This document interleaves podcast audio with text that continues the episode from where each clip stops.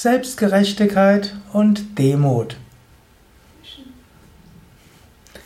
Selbstgerechtigkeit ist etwas, was nicht so gut gilt. Demut gilt als etwas, was gut gilt.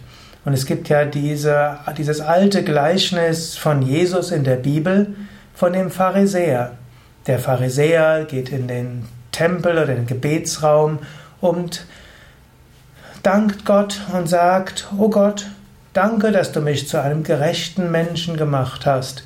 Danke, dass du mich zu jemandem gemacht hast, der deine Gebote hält. Danke, dass du mich zu jemandem gemacht hast, der ein frommer Mensch ist, ein guter Mensch ist. Und er schaut etwas abschätzig gegenüber einem anderen Menschen neben ihm oder in der, im gleichen Raum, in dem gleichen Gebetsraum der offensichtlich ein Verbrecher ist, der öfters betrogen hat oder der vielleicht mit damals mit der Besatzungsmacht irgendwo zusammengearbeitet hat, davon profitiert hat, dass seine Mitmenschen ausgenutzt werden. Und irgendwo sagt er dann, danke Gott, dass du mich nicht so gemacht hast wie ihn. Und der Mensch nebenan, der sagt, oh Gott, sei du mir armem Sünder gnädig.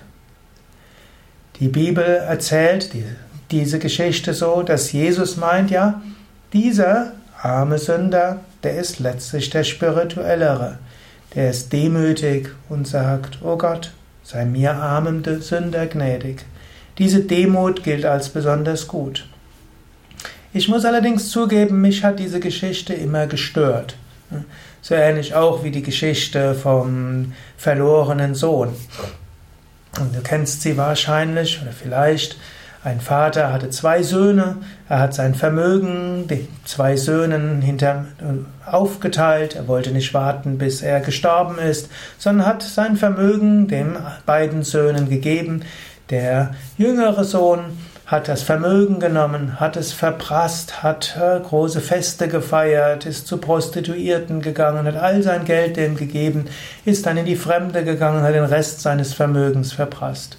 Der ältere Sohn hat sich um den Hof des Vaters gekümmert, er hatte nur die Hälfte des Geldes, aber hat gut damit gewirtschaftet, hat so den ganzen Hof als Ganzes wieder aufgebaut, hat sich um den Vater gekümmert, um die Mutter gekümmert, hat, äh, war ein vorbildlicher Mensch.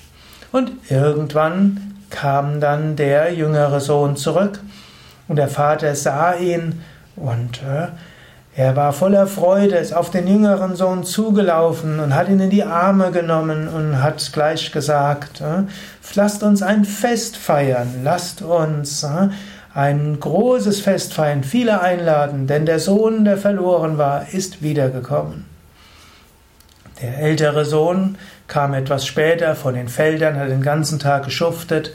Er kam zurück, sah diese frohe Stimmung, fragte äh, die anderen, die Mägde und Knechte, was denn los war. Sag, ja, dein jüngerer Bruder ist gekommen und dein Vater organisiert ein großes, rauschendes Fest dafür. Der ältere Sohn fand das gar nicht gut.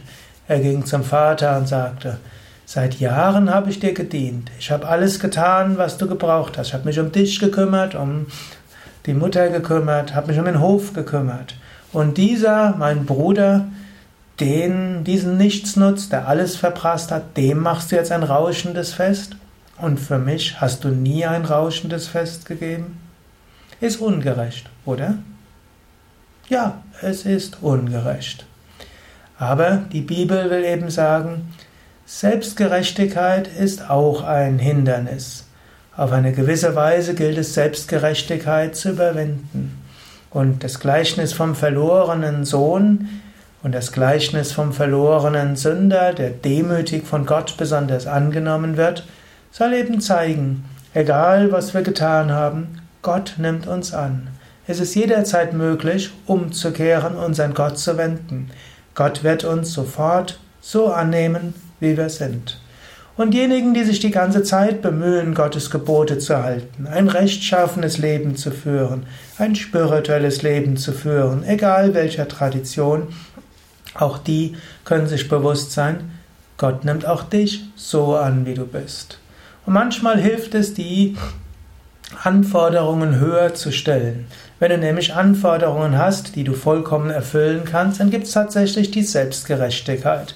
Dann klopfst du dir zusätzlich auf die Schultern und sagst, ah, ich bin doch ein guter Mensch.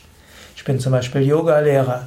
Der Yoga-Tradition wird man sagen, ja, ich meditiere jeden Tag, ich mache jeden Tag meine Yoga-Übungen, jeden Tag mache ich mindestens eine gute Tat, ich lebe vegetarisch, vielleicht sogar vegan, ich lebe gesund, ich gebe Spenden, ich gehe eins, zweimal im Jahr zum Ashram, ich äh, gebe kostenlos Yoga-Unterricht einmal die Woche. Ich bin ein liebevoller Vater, eine liebevolle Mutter, eine liebevolle Frau, Mann, Tochter, Sohn.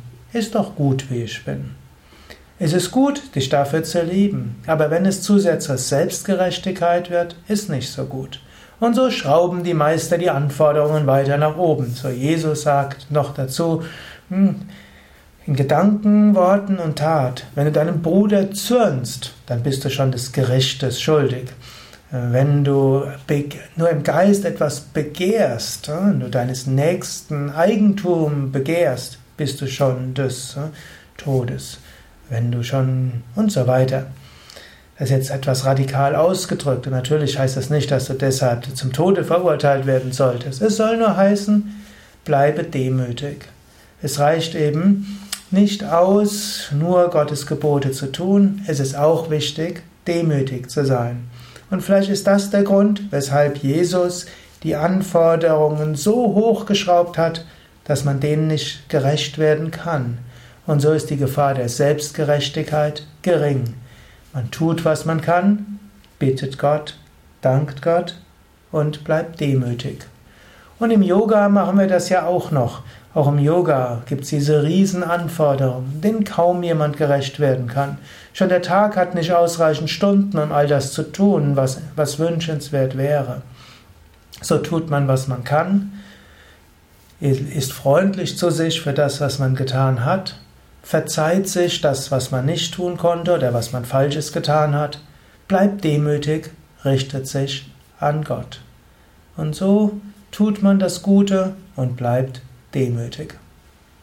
Und wenn man mal das Gute nicht tun kann, bringt man alles Gott dar. So wie Krishna in der Bhagavad Gita sagt, bringe alles mir dar, ich werde dich von aller Schuld befreien. So wie es eben auch Jesus sagt, dem Sünder, der seine Sünden bereut, dem vergibt Gott in diesem Moment. Letztlich gleichen sich da alle Weltreligionen.